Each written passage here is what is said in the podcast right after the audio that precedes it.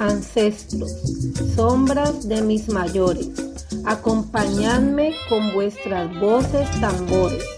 Quiero dar vida a mis palabras. Manuel Zapata Olivella. Sean todos bienvenidos a descubrir cómo suena Jamundí, desde sus tradiciones, su herencia, su alegría. Bienvenidos a un recorrido por nuestro bello Valle del Cauca. Cómo suena, sonar. Oye sonar. Rosario, Río Claro, son algunos de los nombres que recibió nuestro actual Jamundí. Este último nombre hace mención al valiente cacique Jamundí. Con un área de 577 kilómetros cuadrados, está ubicado al sur del departamento del Valle del Cauca, en la margen izquierda del río Cauca y entre la cordillera occidental y el Parque Nacional Natural Los Farallones. Sabes que has llegado a Jamundí cuando sientes la alegría de su tierra, cuando sientes el sabor a cholado, a mango biche, cuando sientes el sabor a sancocho de gallina, a tostada de plátano con guiso delicioso, mmm, platos típicos que muestran la diversidad de nuestra gente. Tierra de Cacique Jamundí es una tierra multicultural y pluriétnica, tierra diversa que hacia sus montañas sus raíces son indígenas y mestizas. Más hacia el sur, en los límites con el norte del Cauca, se entrelaza la tradición y los sonidos afro. Al sumergirnos entre los pueblos del sur de Jamundí, podemos ver que se entrelazan unas tradiciones ancestrales que realzan lo bello de nuestro folclore y de nuestra tradición artística y cultural. Vamos a mencionar algunos de ellos. Oye cómo suena, oígalo sonar. Oye cómo suena, oígalo sonar. La celebración del 28 de diciembre aún se realiza en Villapaz. Esta es única. Se cree que lleva más de 100 años y tiene unos elementos especiales como el látigo, las máscaras y unos personajes que representan las costumbres, imaginario y cosmovisión del hombre negro. En esta celebración se hace una dramatización o burla del mismo hombre por haber azotado y luego crucificado a Jesús. También se pueden relacionar los azotes que recibían los hombres negros esclavizados en las plantaciones cuando no hacían lo que los amos decían. Las máscaras, en cambio, representan tanto animales como las manifestaciones de la naturaleza, como la bruja, el fraile, el duende, entre otros. El látigo entonces representa para el afroesclavizado un símbolo de autoridad. En esta representación, el tíramo, personaje disfrazado que lleva el látigo, y el toreador, el que recibe los latigazos físicos, expresa el encuentro de dos mundos históricos, en un llamado a la tolerancia y a la resistencia. Oye cómo suena, oígalo sonar. Oye cómo suena, oígalo sonar. También tenemos el lenguaje como elemento integrador de la cultura. La pucha en Villa Paz es un pretexto para la disposición al trabajo social alrededor de una comida. Se puede hacer pucha en cualquier hora del día, pero en sus inicios esta surgía después de las 9 de la noche. Una de las condiciones es que las personas ya hayan comido, porque el fin mismo no es solucionar la necesidad de alimentarse. El fin es generar procesos sociales, solucionar problemas comunes.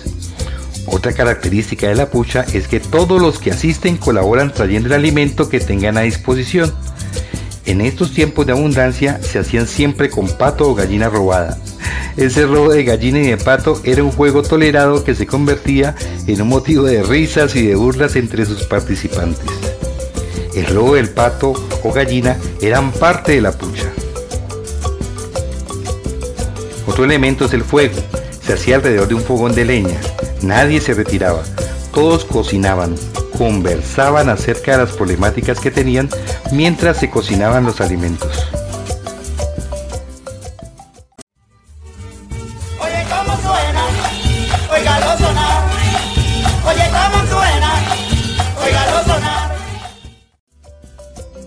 Seguimos nuestro viaje por las tradiciones de Jamundí para conocer cómo suena. Y si hablamos de adoración al niño Dios, Quinamayo es el lugar. Aquí aún se ha mantenido esta tradición. En el mes de febrero se celebra el nacimiento de Jesús. Esta se desarrolla al ritmo de papayeras, acompañada con bailes, coplas, danzas y un ritual de procesión que por lo general se realiza un sábado con mucha alegría y holgorio por parte de sus moradores y visitantes. Si queremos saber cómo suena, es el bunde y la juga sus expresiones. El bunde consiste en cánticos acompañados con instrumentos, que en sus inicios eran con cualquier objeto que sonara y que se tuviera a la mano tapas, tarros, maracas, cánticos que se hacen alrededor de un niño pequeño que haya muerto. La comunidad revestía este hecho de holgor y alegría porque ese niño pequeño menor de 7 años no va a sufrir las penurias o dificultades del mundo. Ya Dios se lo llevó y aún se había conservado sin pecado. El niño se colocaba en la sala de la casa en un ataúd o envuelto en sábanas blancas o en un taburete y los familiares y vecinos cantaban alrededor dando aliento a su tristeza. Estos cantos dejados por los ancestros para cuando mueren los niños son propios de nuestro Pacífico. Cambian de nombre. Chiguaro se le dice en la costa del Pacífico y a ese Chocó se le dice Guali. Oye, cómo suena, oígalo sonar. Oye, cómo suena, oígalo sonar. Bueno, caramba. Llegó Son Balanta. Comí pipilongo. ¡Ay! ¡Hueva! La juga es un ritmo musical que según el investigador Carlos Alberto Velasco tiene más de 300 años en nuestros territorios. La juga es el mismo bambuco tocado por los afros en Popayán y el patía, y es el mismo bambuco que en el Pacífico se llama currulao. Su esencia se conserva, claro, con algunas modificaciones. En la actualidad, estos ritmos se han popularizado gracias a grupos musicales que no han dejado perder esta tradición y también gracias a su difusión mediante el Festival Petronio Álvarez en una categoría llamada Violines Caucanos.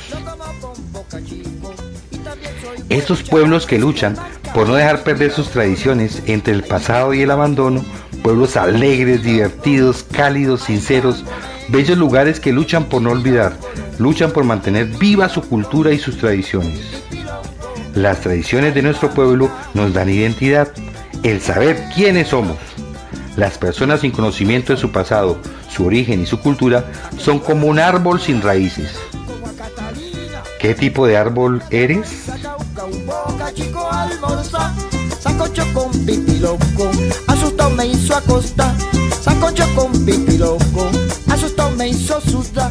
Yo le digo a la señora.